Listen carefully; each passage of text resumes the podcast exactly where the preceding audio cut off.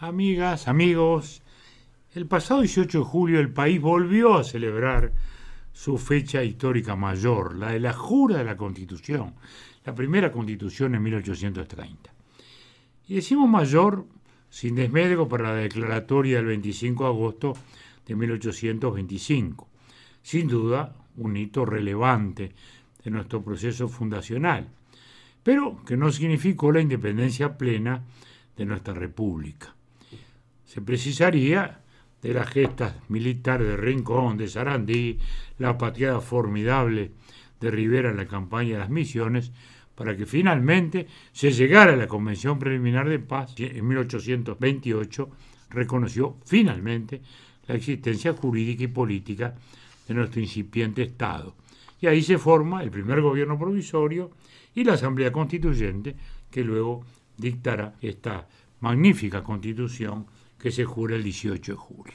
El hecho es que desde el 2006 no se celebraba el 18 de julio, en virtud de una infortunada desvalorización que los gobiernos frentistas hicieron de un calendario cívico que es de enorme valor en la cultura ciudadana. Esta actitud coincide con una enseñanza de la historia que se ha sobrecargado de historia reciente, que ha desvanecido el proceso constitutivo de la República. Y esto no sido inocente, sino que por el contrario se ha organizado de modo para instalar un relato falacioso sobre el proceso de la caída de la dictadura.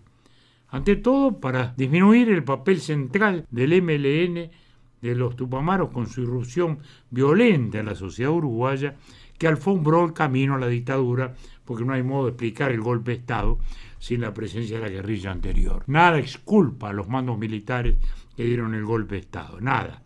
Pero la verdad es que quienes lo sacaron de los cuarteles fueron los que le alfombraron el camino a los golpistas y esos fueron los Tupamaros. Ese relato también esconde otro episodio muy revelador, que fue el apoyo del Frente Amplio al golpe de febrero en febrero del 73. No se puede minimizar el enorme significado político porque si las dictaduras son de izquierda son buenas, no importan las libertades. Podía pensarse que en el 73, bueno, fue un mal momento de un fin, un episodio, pero cuando medio siglo después se sigue defendiendo al totalitarismo cubano y se considera que las dictaduras venezolanas y nicaragüenses son democracias particulares, queda claro entonces que ello define a una coalición de izquierdas en que los valores sustantivos de las libertades públicas no están en su identidad. En febrero del 73 se tuvieron con el golpe y hoy están con todas las dictaduras porque si es de izquierda no importa la libertad. Y bien, nos importa mucho la celebración, porque las celebraciones patrias no son una retórica, no son simplemente un rito para que eh, los chicos de las escuelas vayan a cantar el himno son las ocasiones obligadas para que todo el sistema educativo las analice, para que sirvan de lección sobre los valores republicanos, para que la prensa que también se ha olvidado de este tema haga reflexiones, recuerde los hechos históricos. Recordar nuestra primera constitución es celebrar todas las constituciones posteriores, es celebrar nuestra constitución que hoy nos rige. Todas esas constituciones con sus modificaciones sucesivas marcaron todo el largo periplo de la vida institucional del país. Nuestra caída en 1973 y las claudicaciones que a derecha e izquierda se vivieron nos imponen entonces una renovada docencia cívica hacia las nuevas generaciones. Hablar de democracia y de constituciones, hablar del Estado de Derecho. El sustento es justamente la constitución. Tampoco podemos ignorar las protestas que normalmente aparecen en estos episodios. Diríamos que son la parte molesta del ejercicio pleno de nuestras libertades.